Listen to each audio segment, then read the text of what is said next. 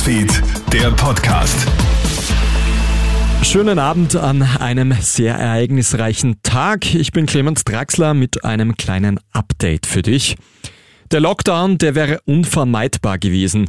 Dessen sind sich Ärztekammer, Virologinnen und Intensivmediziner einig.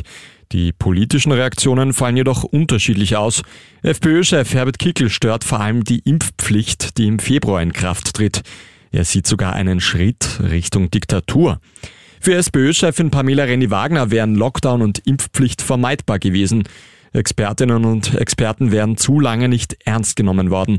NEOS-Chefin Pamela Renny-Wagner sieht das Ganze ähnlich. Ja, ich meine, es ist seit dem Sommer gar nichts, und zwar wirklich gar nichts passiert. Und ich möchte es jetzt noch einmal sagen, weil das ist dann auch meine Emotion.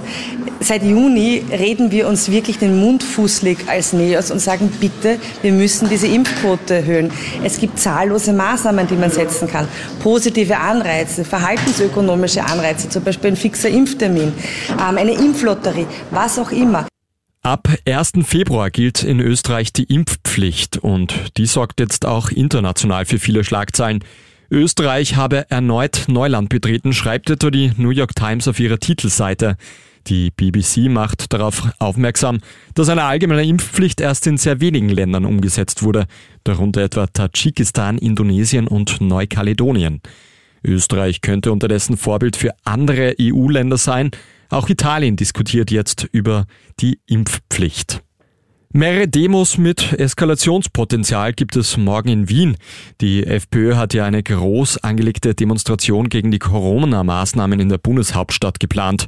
Schon vor Bekanntwerden des Lockdowns und der Impfpflicht hat man mit 10.000 Teilnehmerinnen und Teilnehmern gerechnet.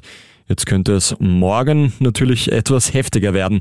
Wiens Bürgermeister Michael Ludwig reagiert dementsprechend sauer auf die Kickelpartei. Die persönlich halte es für unverantwortlich, äh, wenn es politische Kräfte äh, gibt, die diese Pandemie instrumentalisieren, um die Gesellschaft zu spalten und nicht die Gesundheit der Menschen in den Vordergrund rücken, sondern diese gefährden.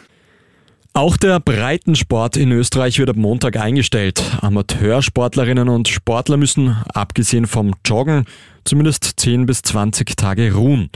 Der Spitzensport darf weitermachen, allerdings ohne Zuschauer. Davon sind etwa auch die österreichische Bundesliga oder auch das Champions League Spiel Red Bull Salzburgs Anfang Dezember betroffen. Das war dein Update. Das war der heutige Kronehit Nachrichten Podcast.